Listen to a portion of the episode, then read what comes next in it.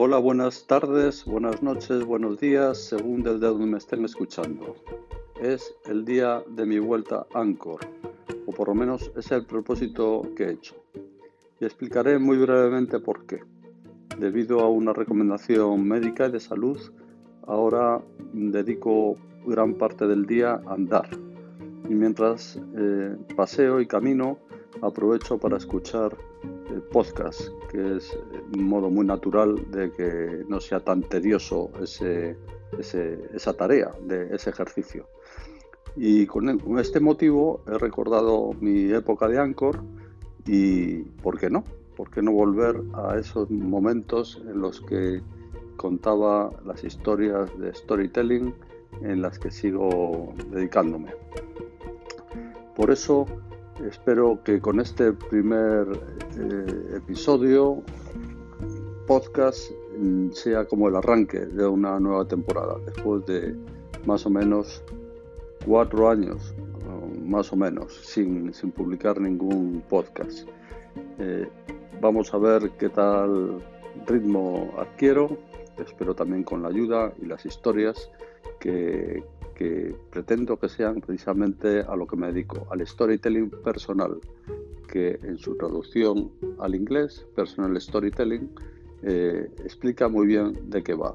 Son los cursos que imparto para empresas, directivos, empresas de comunicación, en general personas que necesitan liderar, motivar, formar, vender, mm, asumir historias suyas personales en sus argumentarios, porque está demostrado que atraen y generan curiosidad, son únicas, son exclusivas, pero no todo el mundo sabe cómo encontrar esas historias, tampoco sabe una vez que las tiene localizadas cómo organizarlas, cómo estructurarlas para que sean interesantes, capten la atención y sobre todo consigan el objetivo que se pretende, formar, manteniendo la atención, cerrar una venta, liderar, crear equipo, etc. Eso es uno de mis objetivos que pretendo en cada podcast añadir una historia normalmente personal o he sido testigo de ella y enseñar qué se puede aprender de ella, cómo podemos aplicarla a nuestra tarea profesional. Pues nada, les dejo con este primer episodio que anuncia mi vuelta a Anchor. Muchas gracias.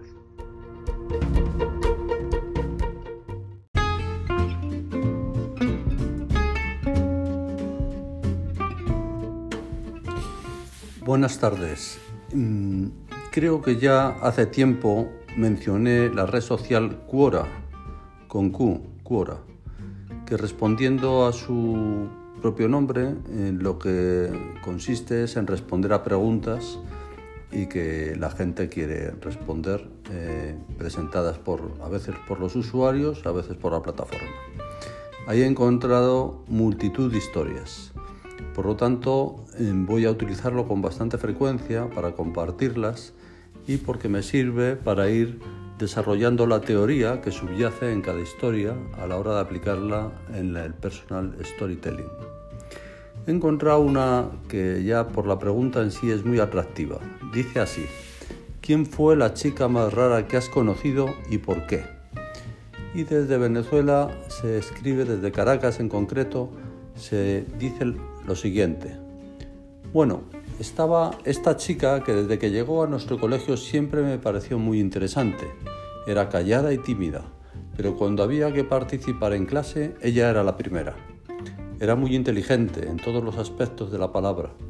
Pronto ya todos en clase sabíamos que ella era más inteligente que los profesores y por eso ellos no la dejaban participar más en las clases.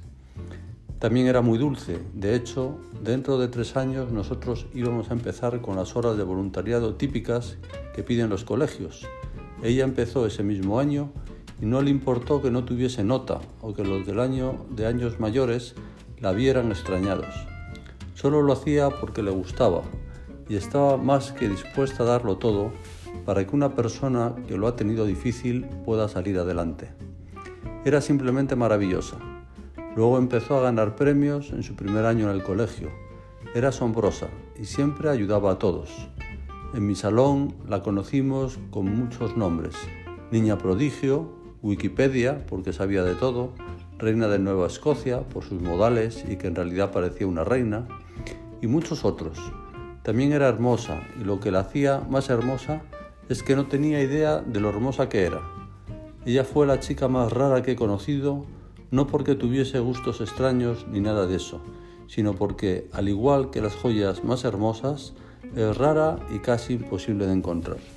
Aquí acaba la historia que me parece muy bien contada, muy bien estructurada, incluso con juegos de palabras que nos incitan a la curiosidad.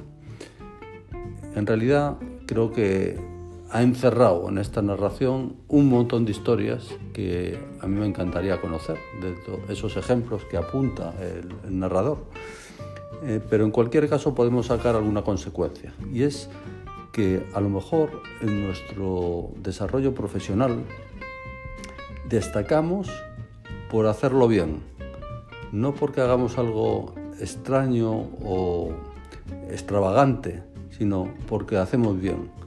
Nos aprovechamos de que hay tantas personas y tantas empresas que lo hacen mal que el hacerlo bien ya es un modo de diferenciarnos.